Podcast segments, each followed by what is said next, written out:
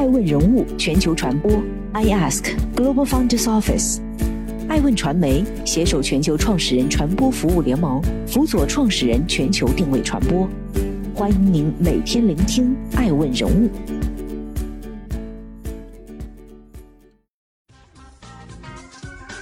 Hello，大家好，欢迎大家的守候。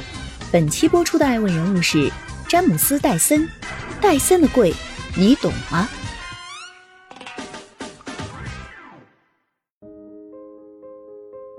近日，在二零二一京东六幺八的十八周年庆启动及趋势发布会上，戴森被授予了二零二一京东六幺八十佳国际品牌大奖。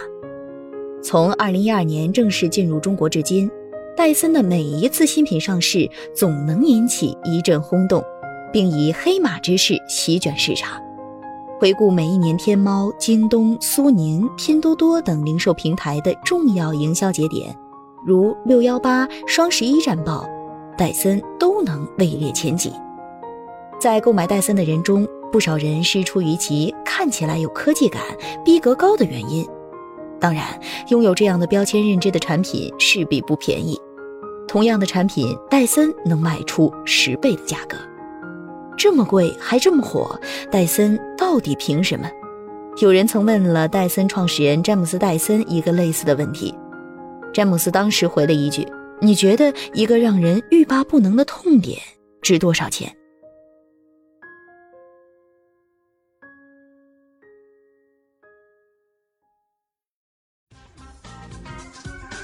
欢迎继续聆听《守候爱问人物全球传播》，正在播出的爱问人物是詹姆斯·戴森，偏执孤独的设计天才。詹姆斯于一九四七年五月出生在英国的一个普通教师家庭。很小的时候，父亲便离世，母亲在管教方式上相对自由，这从某种程度上成就了小时候的詹姆斯天马行空的性格。美国发明家、哲学家巴克敏斯特·福勒一直都是詹姆斯的偶像。受此影响，中学毕业后，詹姆斯考入了英国皇家艺术学院，学习家具和室内设计。大学期间，在与其他人一起捣鼓设计的过程中，詹姆斯经常要用到推车搬运零部件。当时用的是独轮手推车，但戴森发现这种手推车在搬运东西时总是很容易就陷入泥里。戴森觉得这是一个需要解决的问题，他开始着手对其进行改造。一番捣鼓后，球轮手推车诞生。这个发明让詹姆斯获得了一九七七年建筑设计创新奖。为其带来不菲收入。一九七八年，三十一岁的詹姆斯经营着一家手推车工厂。一天，为了收拾仓库，詹姆斯去商店买回了一台吸尘器。谁知仓库清理了一半，吸尘器就出了故障。当时的吸尘器里都是有一次性的集尘袋，挤满了以后需要更换，否则当集尘袋满后就会堵住气孔，切断吸力。集尘袋需自行购买。询问后，他得知买五十个集尘袋的钱都购买一台新的吸尘器了。詹姆斯觉得特别不方便，也不划算，但市面上没有别的产品可以供选择。琢磨着琢磨着，詹姆斯就上头了。作为一个从家具和室内设计专业毕业的高材生，眼前这个问题让他既抓狂又深深着迷。他决定，既然市场上没有更好的产品，那他就来创造那个产品。他要发明的是一个不需要集尘袋的吸尘器，但怎么才能实现呢？灵感来自一个偶然的机会。一天，詹姆斯前往家附近的木加工厂买木材时，留意到工人锯木时用一个巨大的气旋式除尘器来收集木屑。这种装置高效且无需用到集尘袋，就是它了。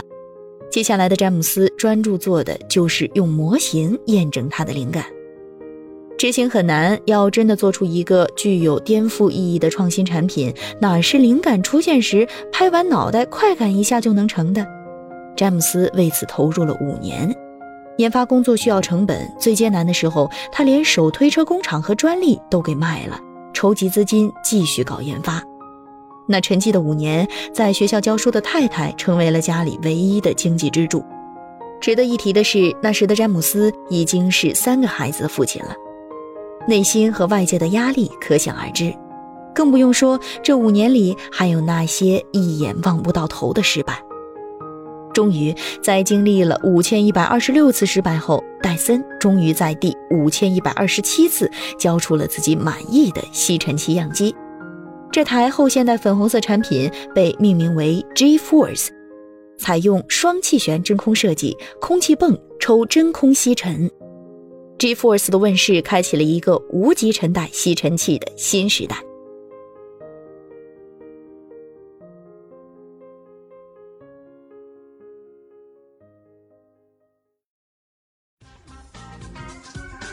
欢迎继续聆听《守候爱问人物全球传播》，正在播出的爱问人物是詹姆斯·戴森，从无人问津到风靡全球。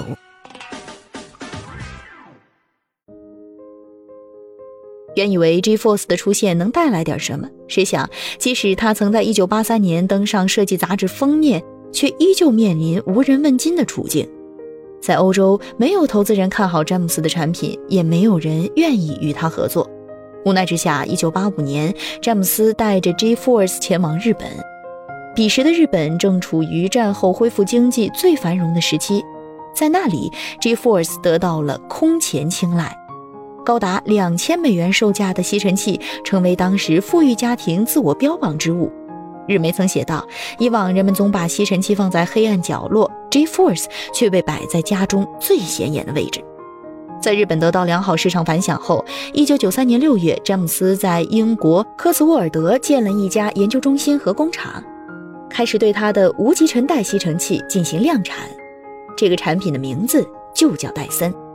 日后凭借这款爆款产品，戴森迅速占领了英国市场，并逐步拓展至美国、日本乃至全球市场。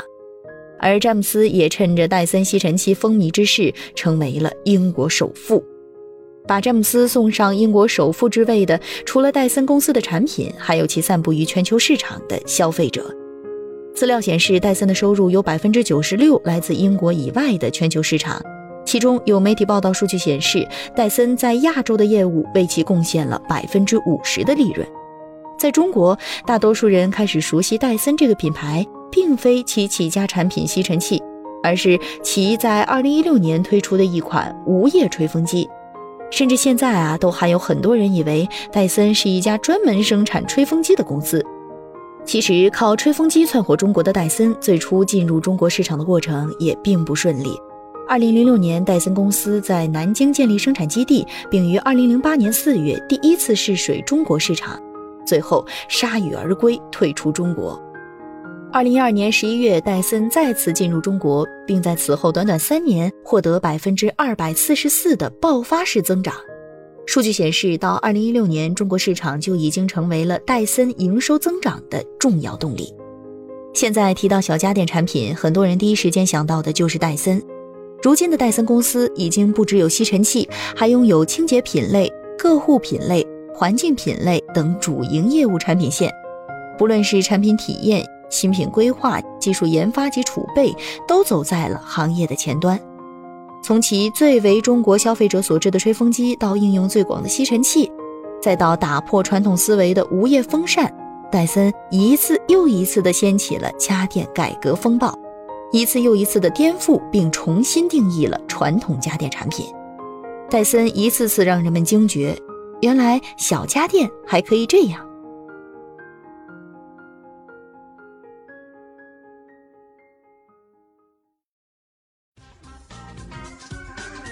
继续聆听《守候爱问人物全球传播》，正在播出的爱问人物是詹姆斯·戴森。戴森能红多久？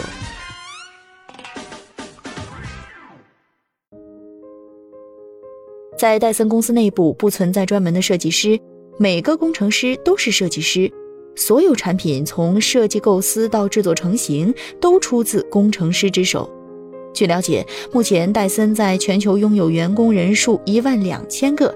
其中二分之一是工程师和科学家，可以说戴森是一家以工程师思维为主导的公司。对于“工程师思维”一词，詹姆斯曾解释，就是一种建立在技术基础之上的解决问题的思维。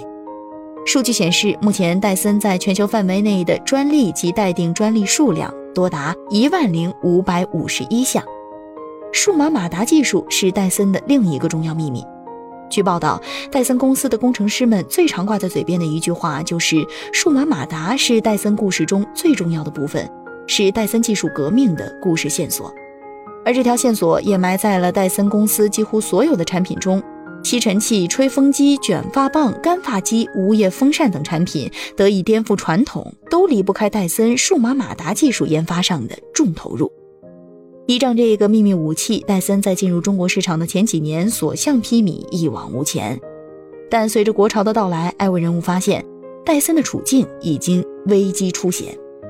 国潮之下，中国本土小家电品牌迅速崛起，正逐步收复失地。据阿里研究院《二零二零中国消费品牌发展报告》，二零一九年线上中国本土品牌市场占有率已达百分之七十二，包括大家电、小家电等多个领域的国产品牌正不断抢占海外品牌的市场份额。新进玩家的增多，一方面加速了市场的扩张，一方面稀释了领先品牌的市场份额。艾问人物认为，戴森已经通过精准把握时代机遇和成熟的专业技术，不断颠覆传统，重新定义家电新科技，成功教育了市场。但随着国产品牌的崛起，在市场竞争进一步加剧的情况下，戴森接下来如何巩固既有市场，深入把握消费者心理变化，将是戴森接下来将要面对的重要问题。